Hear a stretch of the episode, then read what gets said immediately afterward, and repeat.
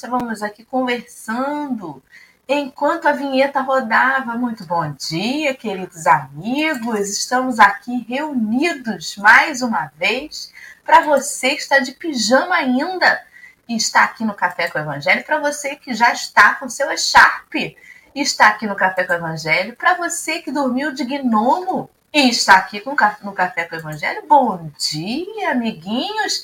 Já estamos aqui com todos os companheiros que acordaram cedo para nos assistir e estudar juntinho com a gente, como a Consuelo Gomes, a Mira Portela, a Geisa, o Jorge Miyashiro, a Silvia Munhoz, a Gilvânia, que daqui a pouquinho está aqui também, essa semana aí, Gilvânia está com a gente no café, a Vânia Rigoni, a Dilma Almeida, o Orlando Nunes, seja bem-vindo, Orlando, Sônia Centeno, Eliane Maria, Humberto Pombo e todos os amigos e amigas que já se, se aqueceram aí para escutar o nosso cafezinho de hoje. Bom dia, Alessandra. Como você está aí a 10 graus? Bom dia, ainda morrendo de frio, apesar de do casaco, do, da minha echarpe, do meu cachecolzinho, mas com meu coração totalmente aquecido pelo café com o Evangelho e agradecendo. A gente está chegando aí no final do mês de agosto. Olha, agosto Não, passou voando. Como eu não estou na escala mãe, já estou me despedindo de agosto, né? Mas é agradecendo pela chuva. Há um tempo aí atrás, há uma semana atrás, uma semana e meia, a gente estava sofrendo com os incêndios por aí, né? A gente chegou até a comentar, não sei se aqui no Café com o Evangelho, então agradecendo pela chuva. Então que essa chuva caia e alimente os rios, porque estamos com falta d'água, estamos com essas questões de incêndio, é mata seca para tudo quanto é lado, então é agradecer, né, pela pela oportunidade da vida reflorir cada dia mais. Não é, Marcelo? Muito bom dia, querido. Gente, cadê Henrique? Caiu. Foi ali ah, já volta. Foi ali já. Olha só, eu vou falar com vocês. A gente tem que não reclamar, né? Porque você fala assim, ah, precisamos de chuva, tá tudo seco. Aí chove no telhado do, do, de onde eu moro, em Cabo Frio, aqui, quebra uma telha cai e infiltra na parede. Aí você tem que dar graças pela chuva e pela infiltração na parede. Ou seja, a gente precisa agradecer sempre, né? Isso é uma luta. Nós sermos agradecidos, inclusive para as situações que vão além, que às vezes nem sempre são muito agradáveis, né? Ontem, com essa chuva, olhei a parede, aquela infiltração. Aí falei, Senhor, a gente pedia tanto que chovesse, estava tão seco, mas não era para molhar dentro de casa, né? A gente é muito insatisfeito, né? Meu Deus do céu, tem que compreender que nós não dominamos nada. Né? E a gente vai aprender isso na parede da casa da gente, quando infiltra, na chuva que veio é, umedecer esse processo seco que nós estamos vivendo. Vamos orar, né? Que é melhor coisa. Vai passar. O verão virá e a parede secará e nós pintaremos ela, na graça de Deus. Exatamente. Henrique foi ali resolver. Ah, é dessas coisas que saem do nosso controle, crianças que acordam bem antes do horário, porque tem gatos novos na casa, mas já voltou aí para cumprimentar os nossos amigos nesta manhã. Bom dia, Henrique. Bom dia, terça-feira, 14 graus. Eu vou dizer para você que eu já desisti de imaginar de como vai ser o dia, o tempo, porque está complicado. Um ótimo dia. Eu perdi os bons dias de, de Marcelo e de Alessandra, mas do nada. Não falaram escutei... nada demais, mentira. Eu escutei a voz de um mentor. Eu não falei, gente. Não acrescentou nada para ninguém, mas tudo nada. bem. Nada. Eu escutei uma mentoria aqui do meu lado, falei, gente, mas que mentor, uma voz da minha filha. E quando olhei, tinha um, um espírito encarnado do meu lado aqui tive que conduzi-la à televisão mágica. Um ótimo dia, uma boa terça-feira para a gente. É sempre muito bom a gente estar junto. E parece uma continuidade, que eu estava com o Marcelo na segunda de manhã, estava com o Marcelo e Alessandro na segunda tarde, e na terça de manhã eu estou com o Marcelo e Alê. Algo me diz que no planejamento reencarnatório nós tínhamos algo a resolver. Tá? Nós Fica separados por uma maternidade. estão ficando, tão ficando até parecidos os Você DNA viu, espiritual. Gêmeos, quase gêmeos. A Alessandra também, ganhando uma barba daqui a pouquinho ali, com os hormônios, vai ficar. Vamos que vamos, então, amigos. Olha, o texto de hoje já está aí. O link para quem desejar dar uma olhadinha lá depois. Pró ou contra. Esse texto foi colocado aqui de propósito, mentira, foi ao acaso, vamos lê-lo hoje, né? Saber do que ele se trata.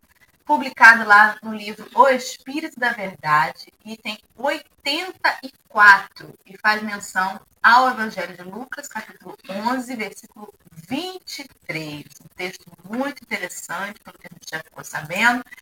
E antes da gente partir para a leitura do mesmo, vamos orar. Alê, você faz uma prece brevemente para nós? Vamos, com certeza. Vamos agradecer, Senhor Jesus, como falávamos aqui no início, agradecer pelo que a gente tem, pela chuva que molha a terra, agradecer até pela infiltração na parede, Senhor Jesus, porque temos um teto que nos acolhe. Agradecer pelos amigos que riem com a gente, mas quando tem oportunidade também nos chama a razão e a responsabilidade. Agradecer por, agradecer por esse café e por todos que estão aqui conosco, que nos ouvem depois, porque fazem parte, Senhor Jesus, dessa proposta que temos de crescer, de aprender, de evoluir. Uns com os outros, vamos seguindo, uns dando as mãos aos outros, nessa troca de ideias, nessa troca de conhecimento, Mestre Jesus, porque sozinho a gente não é nada e a gente não dá conta.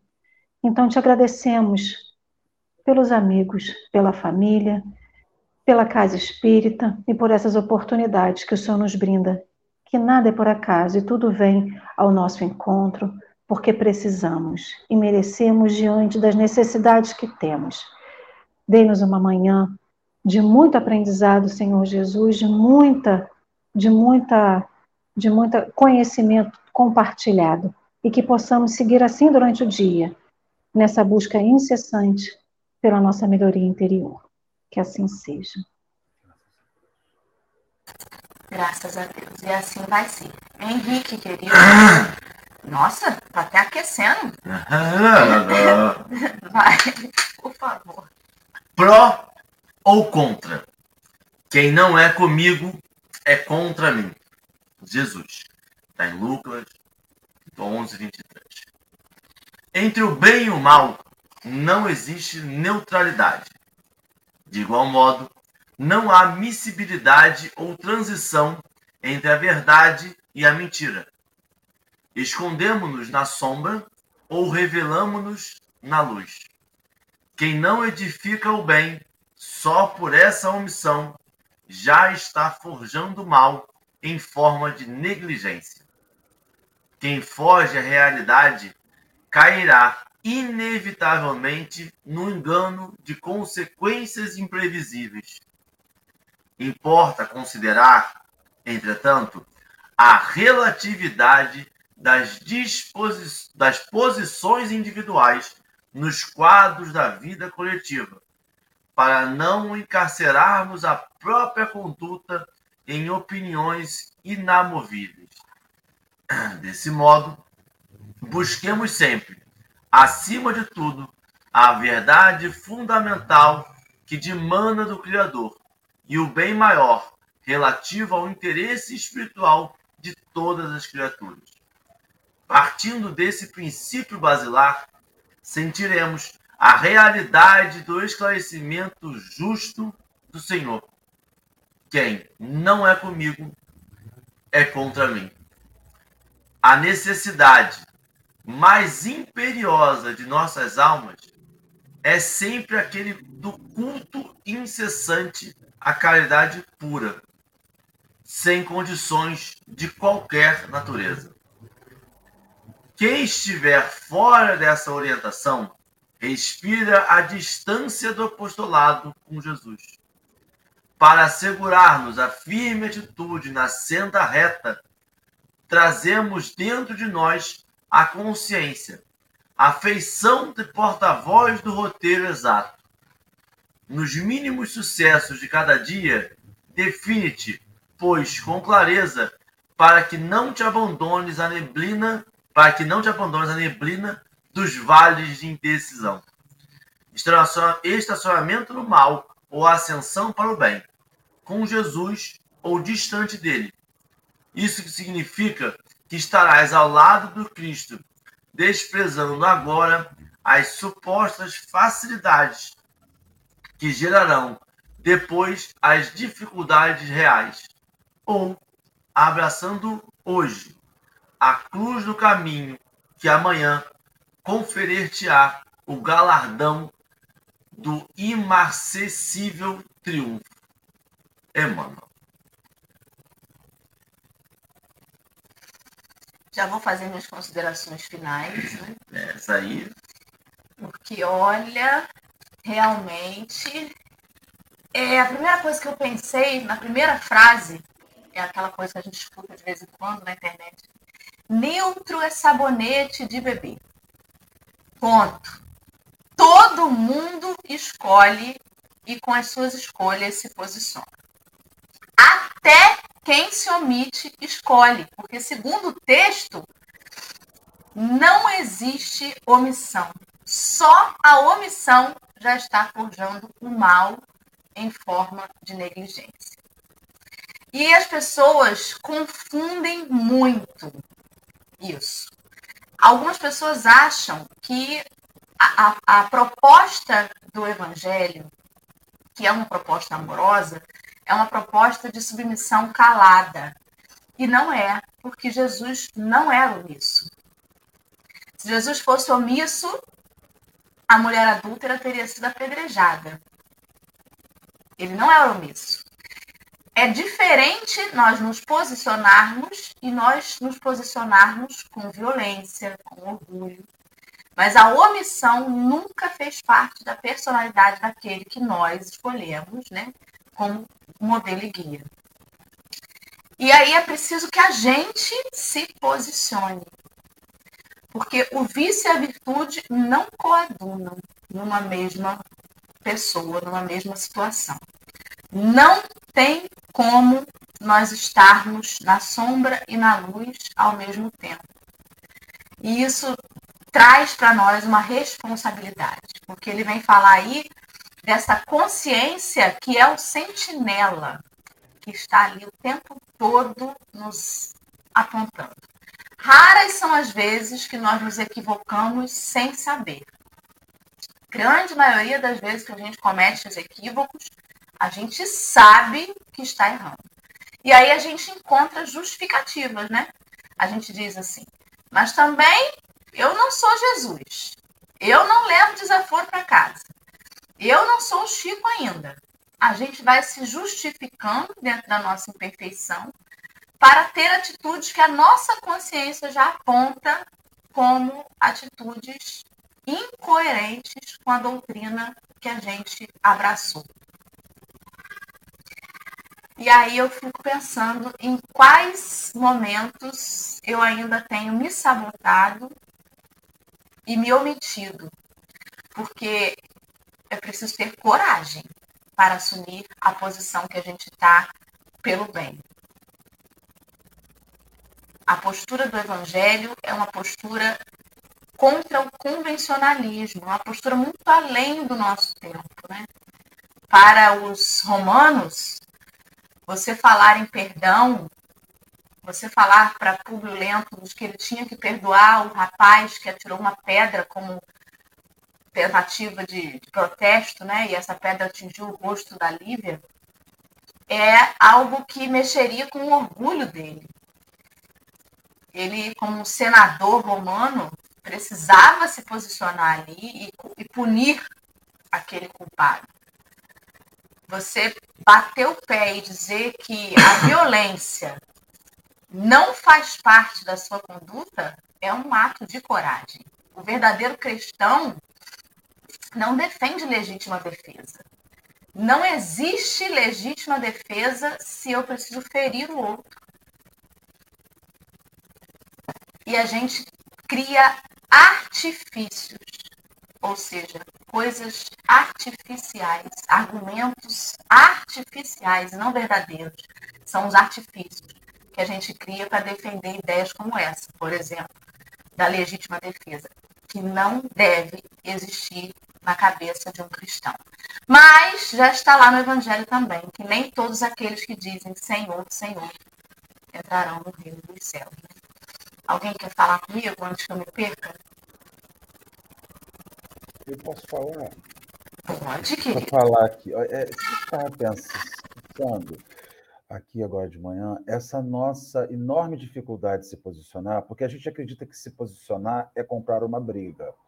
É, na, nossa, na nossa alma, não digo nem na nossa mente só, mas assim, a gente acredita que ter que escolher um lado significa comprar uma briga. E, e aí você vem agora nesse exercício que tem sido feito de uma comunicação não violenta, que significa de, faça a defesa da verdade, mas abra mão da violência para defender a verdade.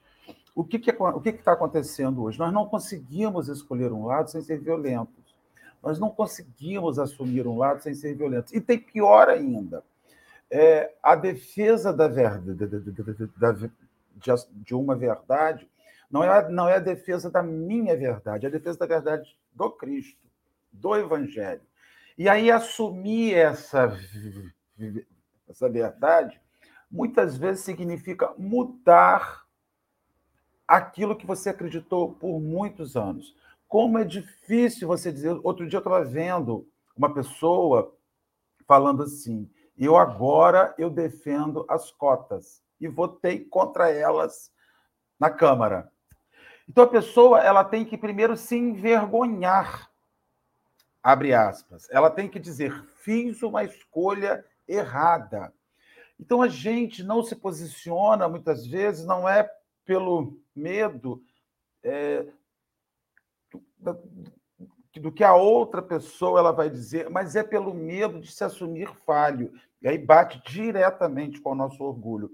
Eu sou omisso porque assumir um lado é dizer assim, ué, mas você um dia já não achou que isso era certo, mudou de lado, é? Aí você tem que dizer, pois é, eu não era a, a, a verdade. E o Evangelho vai e diz que você vai acabar se envergonhando, porque assumir o, o, o, o bem é se passar a limpo e descobrir quantas vezes você compartilhou com o mal. E é dolorido. Como é sofrido o momento que você se passa limpo ante o evangelho esse, texto é um texto, a Alessandra falou, nossa, esse texto é pesado. Claro que ele é pesado. Ele te faz se passar limpo. Você se passa limpo lendo ele. Aí você fala assim, meu Deus, quantas vezes eu vi situações horrorosas e fechei os olhos. Né? Fechei os olhos. Algumas vezes escuto os companheiros dizendo, só para fazer minha, minha, fechar minha consideração, as pessoas elas falam assim: ah, nós somos aqueles que levamos Jesus à morte. Somos não, gente. Somos não. Aqueles que levaram Jesus à morte já estão em redenção. Nós somos aqueles que fechamos a janela enquanto Jesus era levado à morte. E eu não quero saber disso, não. Quero ver é Pantanal, na época, né? O Pantanal da época, que nem televisão tinha. Nós somos aqueles que fechamos as janelas na hora. Então, a confusão está ai, ai, ai ali fora do templo, estão levando o sujeito lá em cima para a crucificação. Fecha isso aí, vamos arrumar a casa. E, e a, a, massa subindo o morro. A massa dos a favor e a massa dos contra. A massa dos a favor e dos contra já já está em redenção. Os a favor já estão gerenciando é, os, os contra a morte do Cristo já estão gerenciando nações. E os a favor estão lá fazendo os seus acertos de conta. E a gente, na omissão, está aí Fiquei preocupado agora, duas câmeras fechadas na mesma casa. Mas é isso, Alessandra, me ajuda aqui. Duas câmeras fechadas, falei, botaram fogo. O mentor, o mentor, o mentor estava por aqui. Ah, o mentor. Aí, a mentoria. Marcelo, é muita, você... é muita alegria ah, com o Manu. Fala, Henrique, pode falar. Mas, olha, eu vou dizer para você, eu estava com medo, um adendo, rapidinho, um parênteses, estava com medo da adaptação dos animais com um novo animal e eu deveria ter temido o da criança com o animal. É muito complicado. Nasceu tá uma Felícia. Ela, eu não vou, não vamos entrar nesse assunto. Vamos fazer depois um outro café sobre como adaptar. É interessantíssimo. É, aqui, Marcelo estava falando aí e eu estava só lembrando de uma frase e de como o ser humano é esse ser magnífico, né, cara? Porque a gente recebe o amor que a gente julga ser merecedor. E a gente faz o julgo e a gente condena como a gente deduz que seria julgado. Como a gente acha que seria julgado. Então, esse, tem esse receio muito grande, como o Marcelo falou, do voltar, do rever, porque o rever envolve o quanto eu fui duro naquele momento em que eu estava do outro lado. O quanto eu apontei, o quanto eu, eu condenei aquela atitude que hoje eu julgo ser a correta. E aí volta a pensar assim: será que vão ser tão duro comigo como eu fui? E a gente foi criado para quando a gente lê isso, quem não é a favor de mim é contra. A gente foi criado na visão do Rambo na visão do Chuck Norris, de quem não é mim, não é comigo, é contra mim e merece a morte, e merece a exterminação, e não merece viver comigo na terra. E não é. Porque a gente não pode tirar do contexto de qual boca foi proferido isso. Não foi o Rambo que falou, não foi Chuck Norris, não foi Steven Seagal, não foi nenhum artista de Hollywood que falou isso numa chama de vingança. Não, foi Cristo. A mesma pessoa que não negligenciava ninguém, que disse não julgueis, que disse que o perdão, que disse que o amor, que disse que o pai dele é essa mesma pessoa que falou que é contra.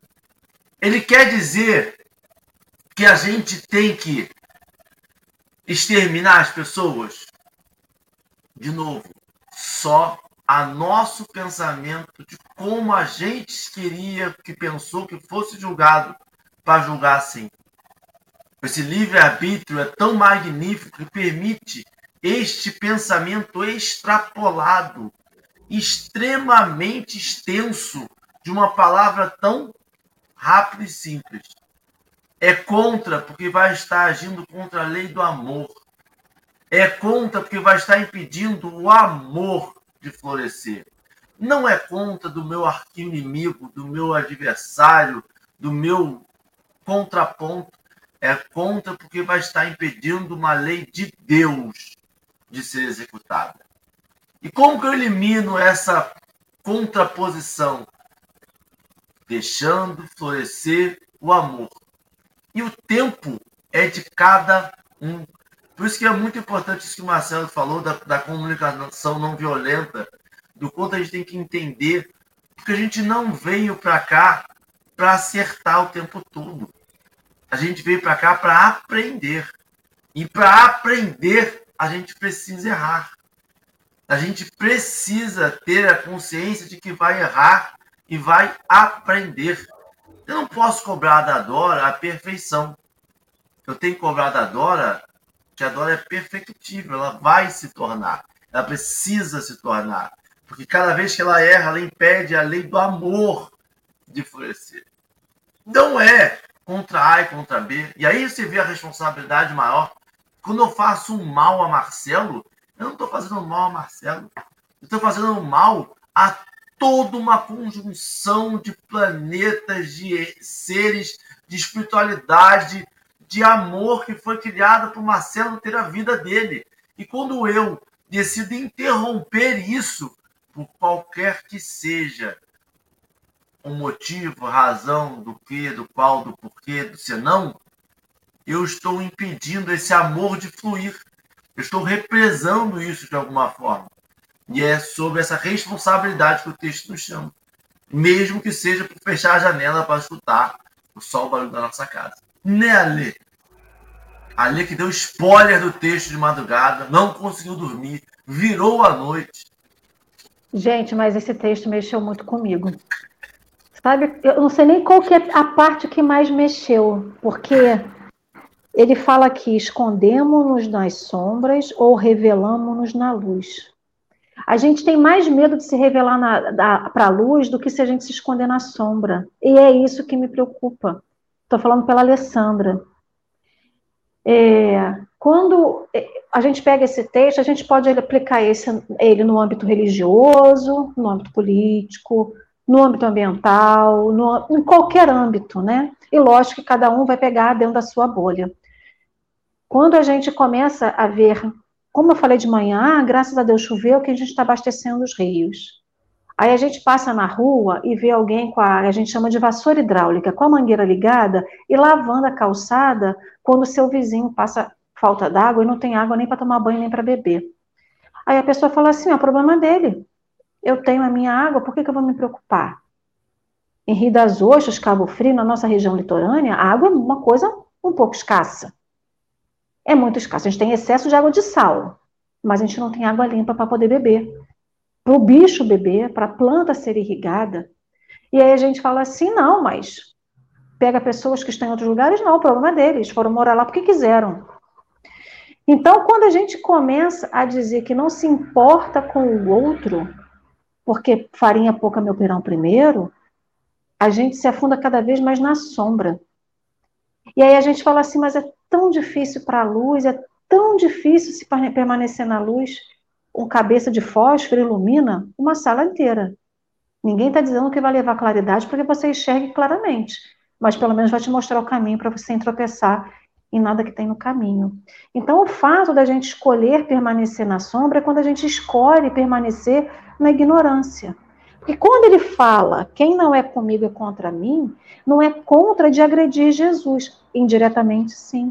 Mas é contra tudo aquilo que ele ensinou. Aí eu fico pensando, quando o Marcelo fala que a gente foi aquele que fechou a janela e falou: se vira. Você não é Deus, você não é filho de Deus, se vira da seu jeito. A gente fechou a janela, achou que não estava nada acontecendo, Pantanal comendo solto, e a gente feliz da vida sendo engrupido por uma distração que a televisão nos dá. E a gente continua assim. Aí a gente vê uma notícia que aparece na televisão que tira o foco de alguma outra coisa maior. E assim a gente vai perdendo foco, perdendo foco. Aí chega um momento em que a gente é chamado em alguma condição da nossa vida que a gente fala assim, não, mas na Bíblia está dizendo, olho por olho, dente por dente. Vamos cair dentro que a gente vai resolver o negócio. E aí eu fui pegar algumas frases que Jesus disse, e aí eu coloquei aqui no aplicativo, no site, e a primeira frase que apareceu foi a seguinte: Conhece a verdade, a verdade te libertará. A verdade vai te libertar. Libertar do quê? Justamente é da ilusão, da fascinação. Vai te libertar daquele torpor que a gente vive, que a gente vai sendo engrupido ou se deixando ser engrupido pelas situações que acontecem. Aí uma outra frase que ele botou que me chamou muita atenção, que ele fala: quem de mim se alimenta, por mim viverá. Mas por que, que a gente se, se alimentando de Jesus a gente viverá? Porque a gente saberá qual é a verdade que ele está dizendo que é verdade. Não é verdade que o Marcelo diz para mim, ou o Henrique o adora, ou qualquer outra pessoa. Porque a gente passa por situações em que a verdade ela perde o sentido para atender uma necessidade, um capricho nosso. A gente molda a verdade. E a gente não pode esquecer que essa verdade ela está escrita na nossa consciência. A gente até pode não conseguir acessá-la com facilidade ou com a, com, com a velocidade que a gente quer, mas ela está ali. E se a verdade está aqui dentro de cada um de nós, por que, que a gente escolhe a sombra? E escolhendo a sombra, a gente afunda mais cada vez essa verdade dentro de cada um de nós. Então, para mim, ela foi muito. Ela foi muito. Me puxou muito, porque é, é sobre isso, é escolher a neutralidade. E é uma neutralidade que fala assim: o Jesus que você acredita é mentira. O que ele viveu, olha, isso é ficção. Toda vez que eu escolho a neutralidade, é como se eu negasse Jesus. Toda vez que eu escolho ir contra tudo o que ele fala que é verdade, que ele provou que é verdade, seja o amor ao próximo, seja o perdão, seja o não julgamento, como da mulher adúltera, e eu continuo julgando. Eu nego ouvir as costas para ele. Eu, mais uma vez, eu fecho a minha janela, como eu fechei lá quando ele estava vivo. E aí, se os outros já estão na redenção, eu permaneço aonde eu quero estar por escolha. E até pela escolha da neutralidade. Uma coisa que vocês estavam falando antes da palavra de novo para o Henrique, sobre a questão da comunicação não violenta. A gente pode falar lindo, mansamente, não usar toda a comunicação não violenta que a gente aprendeu, vai aprender só que as nossas atitudes são totalmente contrárias à nossa comunicação não violenta. Adianta de alguma coisa? Não é só o ato de falar manso, de falar calmo, tranquilo, sem a violência. Os nossos atos, as nossas atitudes, as nossas ações, elas têm que ir de acordo com isso. Porque a fala ser mansa, o que mais tem é gente que fala manso, que fala. A gente estava isso ontem no estudo do livro do, do, do Ege, do Fala a comunicação não violenta não diz respeito à fala mansa. A Sim, comunicação não violenta, idealizada por Marshall Rosenberg, diz respeito a como você escuta o outro, mais do que como você fala com o outro. Então é imprescindível que ela esteja mais nas suas atitudes até do que nas suas palavras. Eu também me confundia nisso. Mas é, é uma coisa. É, é uma doutrina espírita, só que sem, sem falar de religião, sabe? Se for ler a respeito, é. Eles costumam é falar que é sobre as orelhas da CMV. De você é agir de acordo, aprender é a ouvir. Ele está falando, é, é agir de acordo com aquilo que a gente acredita. Porque na palavra o vento leva. A atitude fica, né? Permanece. Fala aí, Henrique, você estava levantando um dedinho. É, é, é, é, porque hoje a gente faz, vive um mundo de redes sociais em que acha que a gente tem que demonstrar o que a gente é de verdade postando, né? Só que a gente sempre posta o que a gente acredita ser. A gente sempre posta o que a gente quer mostrar. E aí entra muito o que você falou sobre não o que a gente fala, mas o que a gente faz. A gente pega no mundo de redes sociais em que a gente tem que defender, a gente acredita né? Que acredita que a gente tem que defender com veemência os nossos pontos. A gente acredita que a gente tem que botar a nossa cara, a nossa verdade, a nossa antes da gente, a nossa frente. Ah, os meus posts vão primeiro. E se alguém postar algo contra, eu vou de quina. Eu vou de voador em cima. E se alguém fizer alguma coisa, eu defendo com esse afinco, essa, essa força da natureza, um furacão em cima. E aí, na prática, quando eu vou praticar, eu não tenho esse mesmo afinco, essa mesma disposição. É interessante que todos os verbos da, do, do Evangelho é sobre você.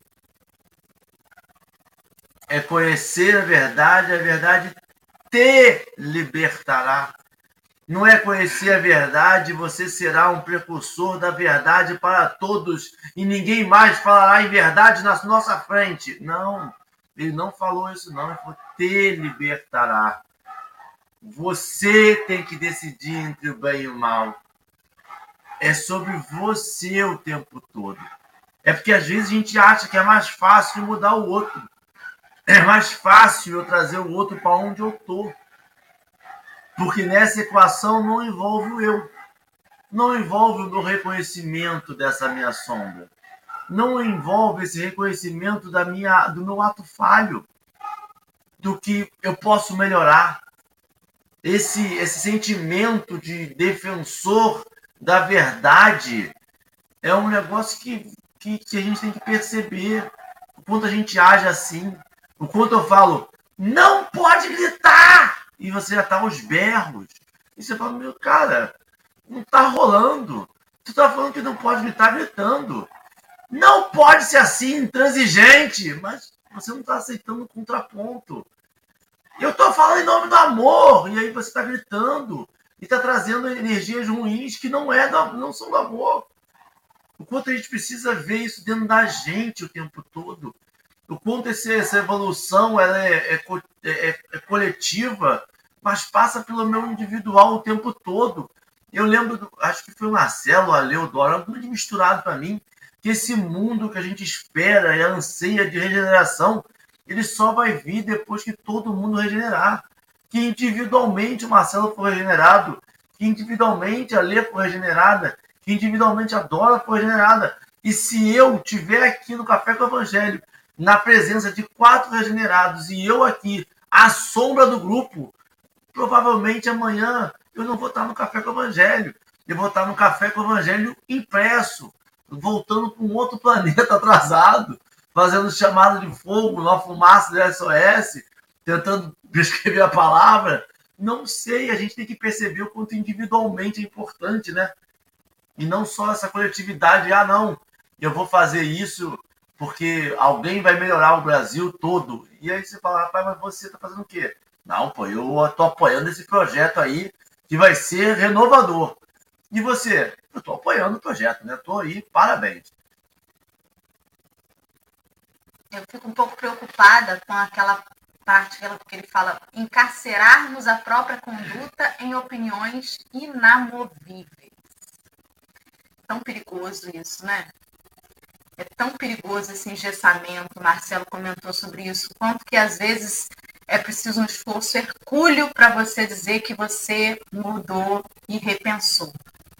Como é perigoso a gente ter posições inamovíveis que não sejam aquelas incessantemente voltadas para a caridade pura. Porque a vida dá voltas, né? E como dá voltas? Esse, engessamento é uma fuga à realidade. E Emmanuel vem nos alertar aí que quem foge à realidade cairá inevitavelmente no engano de consequências imprevisíveis. Muitas vezes não dá para esperar a próxima encarnação, não, gente. Muitas vezes é agora mesmo que você queima a sua língua de tanta bobagem que falou e depois se vê passando por tanta coisa que você antes dizia comigo não. né? Ele vem falar aí sobre esse culto incessante à caridade pura sem condições de qualquer natureza. Porque a gente bota condições a gente ainda bota condições. Se o meu filho é o delinquente, eu tenho as minhas justificativas. Mas se o delinquente é o filho do Marcelo, eu não quero saber o que, que é que tem por trás do ato dele. Ele merece a punição. Como é difícil essa caridade pura sem condições de qualquer natureza. Aí, Dorothy, vem uma questão. A verdade não pode ser fragmentada. Porque quando você escolhe quem merece a justiça e quem merece a verdade, você fragmenta. Né? Você corta a verdade. Aí vem uma frase diz assim: para assegurar-nos a firme atitude na senda reta, trazemos dentro de nós a consciência, a feição de porta-voz do roteirizado. O roteirizado não pode ser fragmentado e não pode ser direcionado com exclusividade a pessoas. O roteirizado é para todo mundo. Então, quando o Cristo disse: Nenhuma das minhas ovelhas se perderá, ele está dizendo: bom, mal, estuprador, assassino, corrupto, safado, espírita, não espírita, gente boa, gente ruim, gente que faz certo, gente que faz errado, todos vencerão um dia na sua existência. A diferença entre uns e outros é a marcha. Uns marcharão mais lentamente, outros marcharão mais aceleradamente. E a gente ainda acredita que o reino dos céus é, será para uns, que a felicidade será para uns. E a gente se irrita a partir do que pessoas mudam. Você quer ver um exemplo? Vocês querem ver um exemplo que eu fico vendo? É, presidiário. O presidiário vai, fica lá na, na prisão, aí está fazendo nada, se entrega na religião. A gente logo diz assim: você está vendo? Agora virou santo. Pois é, virou. Por que não? Está se transformando. Por que não? Por que não? Ah, ele está procurando um meio para poder dizer, para abrandar a pena dele. Então a gente já começa a, a, achar que aquela pessoa não terá redenção. E aí você fragmenta a verdade. E sabe onde eu vejo muito essa fragmentação da verdade? Não é na doutrina espírita, mas é no centro espírita. O espírita ele é implacável com o equívoco alheio. Se um companheiro espírita se embriaga, se embriaga e ele aplica fácil, é médium e por algum motivo fica nunca mais ele volta. Se a direção nunca mais não, você tem que harmonizar. Passa cinco anos, o cara já se abstém, já não bebe mais nada, já está legal. Mas sabe, né, Fulano? Há cinco anos atrás, o, o, o movimento espírita, em cima de um puritanismo, ele bloqueia, ele não acredita na transformação das pessoas. E aí o próprio movimento espírita que leva a ser o hipócrita. Ele convida você à hipocrisia, porque você tem personas. E a verdade não comporta a pessoa, porque a consciência da gente não pode. Você quer ver? A gente está sempre repetindo assim. Alice, isso aqui não é lugar de você fazer isso. Aí você qualifica que tem lugares e lugares. Isso aqui não é roupa para se usar. A gente ainda tem essa qualificação. Isso aqui não é roupa para esse lugar. E aí a gente vai, vai demonstrando aparências. E a verdade ganha fragmentos. Sabe? É muita doideira isso. Aí Jesus botava aquele roupão, aquela vestidão, com aquele vestidão ele pregava na praça, ele entrava dentro do rio, ele estava no templo e ele demonstrava, ele jantava na casa do rico, ele jantava na casa do pobre com aquela roupa. Né? Não tinha, a gente fragmenta a verdade. E isso que me choca muito é quando como a gente vive fragmentado, como a gente vive usando as coisas em lugares específicos, como a gente vive de, regras. Eu não sei. Ai, falei demais. Parei, tá? Considerei edição final. Tá cedo ainda, Marcelo. Fale, Alê, querida, com a gente. Ai, gente, é até difícil falar, viu? Porque. Henrique até se movimentou. Eu posso falar, eu posso falar, eu posso falar. Vai lá, Henrique, O Marcelo falou um negócio interessantíssimo, cara. Olha que loucura. A gente é tão assim de, de, de, de julgar que a gente não acredita nem que no passado pode ter sido bom. Se a gente descobre alguma mistificação ou algum erro da pessoa, a gente tem que condenar a obra inteira. A gente condena a existência daquela pessoa. Aquela pessoa não pode ter feito nada de bom se ela no final fez isso ruim. Se eu descubro um texto hoje de Chico, que, mas Chico não, que Chico fez muito. Mas, é? É um exemplo, né? É um exemplo. Não, estou fazendo um Chico é um cara que todo mundo é, é, é, idolatra, que todo mundo vê como uma pessoa boa. Se traz, sai cinco, seis fake news, eu acabo desconstruindo toda aquela ideia que eu tinha de, de, de Chico.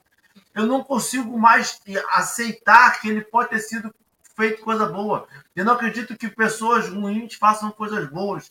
E nem que coisas boas sejam feitas. Entendeu? Essa, essa construção de caixinhas de que desse determinismo que a gente coloca, ingessa, e é interessante porque ingessa a gente e não a pessoa. Eu acabei de vestir a carapuça aí com esse seu é. comentário. Desculpa. Pode continuar. Só doeu aqui. Porque eu me vejo, às vezes, né, assim, essa coisa que Marcelo falou e que você falou, né? Da gente pegar um ato da pessoa e falar, ah, tá vendo? Não é tão bom assim. Excluiu da rede social, meteu um bloqueio. É, é horrível o raio da vida. E na verdade é aquele momento, é aquela coisa daquela pessoa. É, adora é assim. Não sou mais. A partir não é desse é café, eu né, não tenho como continuar sendo a mesma pessoa. A gente acredita, quando a gente fala assim, ah, nós somos espíritas, a gente acredita que isso é um vale de perfeição que a gente adquire pelo fato de a gente estudar a doutrina espírita ou tentar seguir a doutrina espírita. E aí, o que, que acontece? Nessa questão, ao mesmo tempo que pessoas de fora nos dão esse, essa, esse brochezinho, né, um pinzinho, fala assim: você é perfeita, não pode errar. Dentro do movimento espírita, a gente tem essa cobrança para que a gente não erre, porque a gente é espírita, a gente tem que ser perfeito. Então, é, a grande preocupação também é que a gente fala assim: não, eu não posso fazer isso porque eu não sou perfeito. Não, mas você pode tomar uma posição, mas eu não posso nesse momento porque eu ainda não estudei o suficiente. Eu ainda não tenho base suficiente, então eu não posso assumir tal decisão. E aí a gente vai postergando as decisões que a gente tem que tomar, as situações que a gente tem que assumir, por causa de preconceitos, de, de, de uma posição que a gente espera assumir. Aí a gente fala assim: não, mas hoje é a nossa melhor versão. Se hoje a gente é a nossa melhor versão, a versão que está lá atrás, no nosso passado, era nebulosa. Sim, a gente já foi tudo aquilo que o Marcelo, muito provavelmente aquilo que o Marcelo já colocou aqui. A gente já incidiu no crime, a gente já deve ter matado, já deve ter roubado, já deve ter pintado caneco por aí, em outras vidas. Só que é a oportunidade. Aí Emmanuel vai dizer aqui e a gente fica feliz, como tem oportunidade, já que a gente já tem a nossa melhor versão, a gente está tentando, a gente está no caminho, a gente vai conseguindo pequenos sucessos. E quando a gente consegue os pequenos sucessos, aí o que, que acontece? Não, já consegui o que eu queria, a gente baixa a guarda e aí a gente pega e fala assim: não, mas eu não preciso mais daquilo. Não preciso mais ficar em prece, não preciso mais de uma casa espírita. A gente Oi? não baixa a guarda, a gente levanta a guarda e vai em direção a todos os opositores, dizendo vocês irão queimar na mármore do inferno porque vocês não são tão perfeitos quanto eu. E eu não baixo, não, eu levanto e vou para cima. Então, mas tem gente que não, Henrique. A gente acredita que é invencível, mas não é. E aí a Mana vai trazendo o seguinte, que esses mínimos sucessos do cada dia, a gente tem que ter clareza porque a gente pode provar das indecisões porque a gente acaba ficando em cima do muro. Não, mas eu já consegui o que eu queria. Para que, que eu vou me posicionar? Ou para que, que eu vou. Porque a gente acha também que se posicionar é perder. Não, mas se eu me posicionar, o Marcelo tem uma posição totalmente diferente de mim. Eu vou perder a amizade do Marcelo. A amizade do Marcelo é o que mais importa na minha vida. Eu não posso. E aí a gente fica na indecisão. E ele fala desse vale da indecisão eu acho que eu tava, eu lá dentro, ainda meu pé ainda está um pouco lá dentro, para várias coisas, né? E aí a gente fica com medo de se posicionar porque a gente adquiriu alguma coisa, ou a gente conquistou a amizade de alguém, uma posição dentro da nossa, né, de destaque no nosso trabalho, ou a gente ocupa alguma coisa na casa espírita que a gente acha que isso é um destaque e a gente se coloca numa situação de que não posso nada falar, porque senão a diretoria da casa, se me escutar falando isso, pode me tirar do trabalho. Ou, se eu tiver algum tipo de, de postura, eu posso ser penalizado em, em outra situação. Gente, não tem mais como a gente tirar a capa do, do sou espírita e botar pendurado num cabideiro e ir para a vida. Não dá mais. Ou a gente mete o pé dentro do espiritismo, dentro da doutrina que o Cristo nos ensinou, ou a gente pula fora, porque não tem como a gente se dizer espírita, acreditar na doutrina dos espíritos e dizer: não, eu acredito em tudo, menos na reencarnação, eu acredito tudo, menos naquela situação. E aí a gente, com essa bandeira levantada da doutrina espírita, ainda propagar pensamentos, atitudes de coisas que vão totalmente contra o Cristo ele falou, né? Quem estará ao lado do Cristo, deprezando as supostas facilidades que gerarão depois as dificuldades reais, ou abraça hoje a cruz do caminho. A gente escolheu, a gente não se tornou isento. A gente, quando era criança, ia podia até para a religião do pai e da mãe.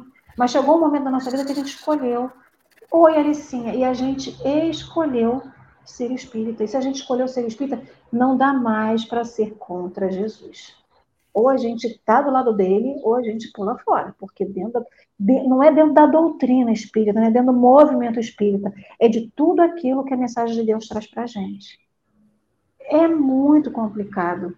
É uma posição que a gente vai ter que assumir para a nossa vida do que, que a gente quer.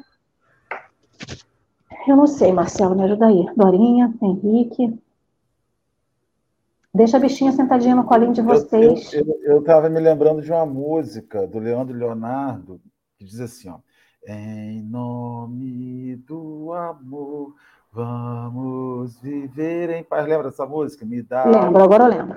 O que passou, passou, tristeza nunca mais.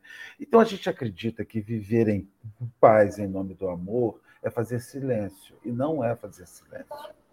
Você precisa escolher. Né? Então a gente, quando, quando inicia uma, uma situação de escolha, né? para, fulano, fica quieto, você está arrumando confusão, deixa ele, tá? pelo amor de Deus. E a gente vai começando a varrer equívocos para baixo do tapete em nome da paz. E aí lá na frente explode uma guerra. É por isso que a gente precisa escolher um lado. Você não pode passar uma vida varrendo omissamente equívocos para debaixo do tapete. Né? E a gente faz muito isso com, com pessoas assim, é, ai gente, pelo amor, vamos fazer paz, paz, pelo menos hoje paz, paz significa faz silêncio e nem sempre é fazer silêncio. Agora, sabe o que eu sinto que falta na gente? Bons argumentos. Às vezes você é obrigado, você não tem argumentação, você advoga por uma coisa que você desconhece. Por isso que é tão importante estudar. Estudar a paz, estudar o cristianismo, estudar o Evangelho segundo o Espiritismo, para nós que somos espíritos, isso é fundamental, porque você tem que ter argumentação não violenta. Né? Quando você diz assim, papai, por que eu não posso fazer isso? Mamãe, você não pode porque eu não quero, sou sua mãe. Já usou esse argumento, Dora? Nunca, né? Nunca usou, com certeza. A gente não tem. Ah, e por não ter argumentação, por não ter elemento de argumentação, né? Você vai e grita. E por isso que nós temos que estudar o cristianismo. A Alessandra começou a reflexão dela puxando umas frases do Cristo. Cara, quando você lê o Evangelho e anota algumas frases dessa, você vai usá-las para o resto da sua vida como fonte de argumentação. Fonte de, você usa o Evangelho como grande fonte de argumentação não violenta. O evangelho, você, a gente precisa decorar, decorar não, mas que é bom que a gente saiba o conteúdo de coisas que vão nos ajudar na hora da argumentação. Então, eu gostaria de chamar as pessoas, conheçam a verdade que vocês acreditam. Não só um conhecimento empírico, de eu sinto que é preciso ler, estudar, criar argumentação, criar por que, que eu creio naquilo, por que, que aquilo faz sentido em mim, para quando alguém te perguntar e você entender e saber explicar. Mas não, a gente não faz isso. A gente estuda pouco e os espíritos dizem estude, estude, mas não é estude, é estude para entender. E quanto mais você entender, melhor você consegue explicar e justificar por que de um lado. É exatamente o que ele falou ali, para que você saiba se definir com clareza. Para que na hora que você for chamado a uma escolha, você não fique na indecisão, né? Dos seus valores, para que você tenha bem estabelecido quais são os valores reais que você defende, né? é, quando ele fala ali estacionamento no mal ou ascensão para o bem, é uma coisa ou outra. Não tem meio termo. Não tem meio termo. É com Jesus ou distante dele. E é nos mínimos sucessos de cada dia. Ou seja, nas mínimas coisas. A cada dia. Às vezes a gente acha que só nas grandes decisões, nos grandes desafios, mas não é não. É nos pequenos, é naqueles comentários que você faz e que você fala, caramba, né? Por que eu fiz esse comentário? É, desse jeito. Eu nem vou falar mais nada. Henrique, você tem alguma consideração a fazer? Eu uma consideração rápida. É interessante porque o ser humano consegue criar alguns atalhos mentais, algumas coisas que a gente facilita o nosso serviço. Né? a gente diria ali com Jesus ou sem Jesus, ou distante dele, estacionar no mal ou passando por bem. Eu tento traduzir isso para minha vida, eu sempre coloco, então eu vou assistir mais palestras do Marcelo, porque através do Marcelo eu vou estar com Jesus. Através da Dora eu vou estar com Jesus. Através da Lê eu vou estar com Jesus. Esse e a gente tem que lembrar sempre que não existe essa terceirização. Não existe ninguém que fale por Jesus. Jesus veio aqui para acabar com isso. Ele falou por ele. Ele veio, escolheu 12 pessoas para seguir, para contar o evangelho, para contar como foi. Ele veio, direcionou a nossa obra. Então, o Henrique fala, o Marcelo fala, a Dora fala, a Lê fala. A visão individual de cada um. A gente não é Jesus, a gente não está com Jesus, a gente está aqui para aprender. E essa terceirização só nos coloca em lugares que depois a gente fala assim: rapaz, mas Dória estava errada. Hum, não concordo com a atitude da lei. E agora? Porque a nossa atitude é estar com ele diretamente. Então, por isso que o Marcelo falou, e que a gente fala de vez em quando mesmo, sobre esse estudo, sobre essa coisa de viu o café, achou interessante, pega um livro, pega um audiobook, pega uma palestra, pega alguém falando sobre e você vai ver que a visão do outro já é diferente. Então é importante a gente ir na fonte para ter a nossa própria visão e construir a partir dessa visão da fonte a nossa verdade, a nossa disposição e o quanto a gente vai estar com ele a gente vai estar de mão dada, de braço dado, de dedinho midinho dado, se vai estar dentro do carro, de bicicleta, como a gente vai estar esse, esse, andando com Jesus esse nosso nossa caminhada terrestre. É muito importante que a gente reconheça a nossa responsabilidade diária do nosso caminhar.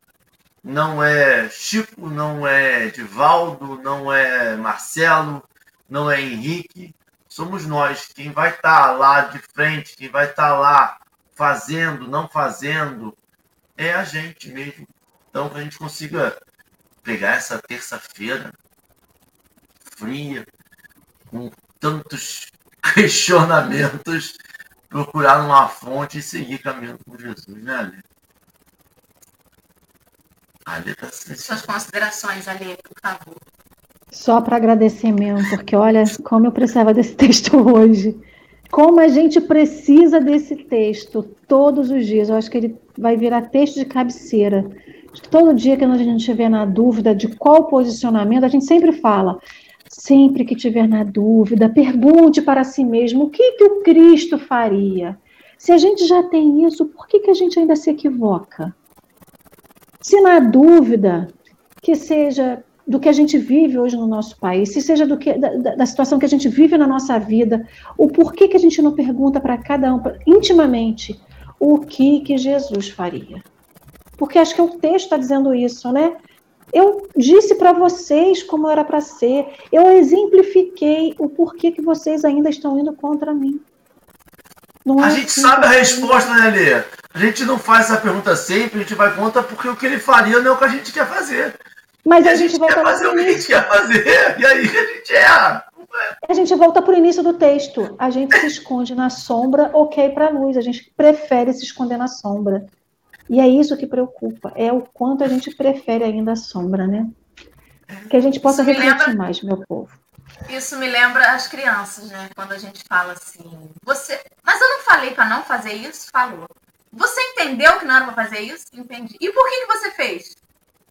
A resposta é porque eu queria, é porque é legal, porque.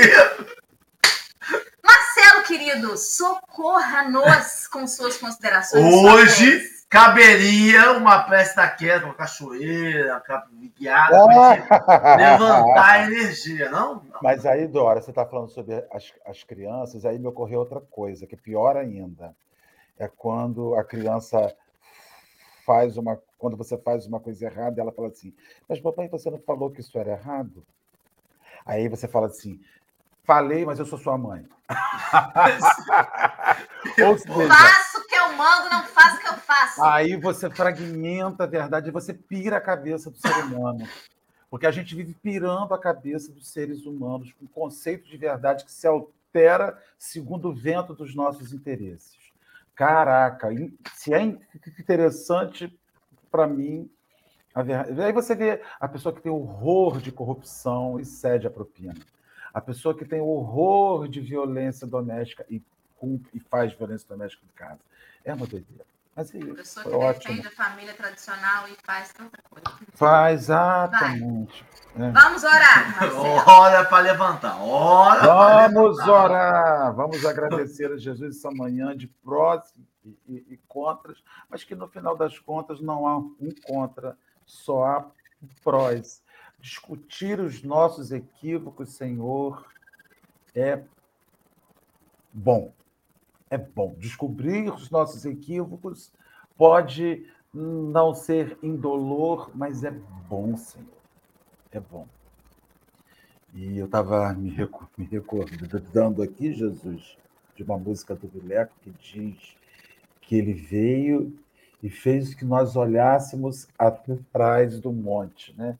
Senhor, os nossos equívocos são esse monte que se coloca na nossa frente, e que a gente precisa olhar por detrás, subir acima e ver o sol brilhando lá de cima. Nessa manhã entre amigos, nós queremos te pedir a tua presença, andando pelos nossos lares, andando pelo ambiente de trabalho da Alessandra, onde ela já se encontra, a sua presença na sala onde estão os nossos amigos, Henrique e Dora, a sua presença no, no nosso lar, no lar, no ambiente que cada companheiro que nos assiste ou assistirá está. Te pedimos que chegue baixinho no nosso ouvido e diga assim: Olha, eu venci o mundo. Vocês também vão vencer. Nós precisamos ouvir isso todos os dias, Senhor. É a Sua voz dizendo-nos no ouvido da nossa alma: Eu venci o mundo. Vocês vão vencer. E ainda, Senhor, que vencendo o mundo, a sua morte, ela tenha sido em glória na cruz, ainda assim, hoje, enquanto os homens nobres, enquanto os reis desaparecem, o seu nome se levanta mais e mais e mais. E ontem à noite, ouvimos um amigo espiritual na nossa instituição dizendo, no trabalho que participávamos, não sintam medo da noite, porque os espíritos amigos são as estrelas cintilantes que vêm nos iluminar na nossa hora de sombra. E o Senhor Jesus é a grande fonte de luz que nos ilumina. Venceremos, ainda que a noite seja longa e longa na nossa alma. Graças a Deus, Jesus. E assim vai ser. Vamos que vamos, que hoje é só terça-feira ainda, tem muita estrada pela frente. Só oito da manhã. Beijos a todos, até amanhã. Tem mais café.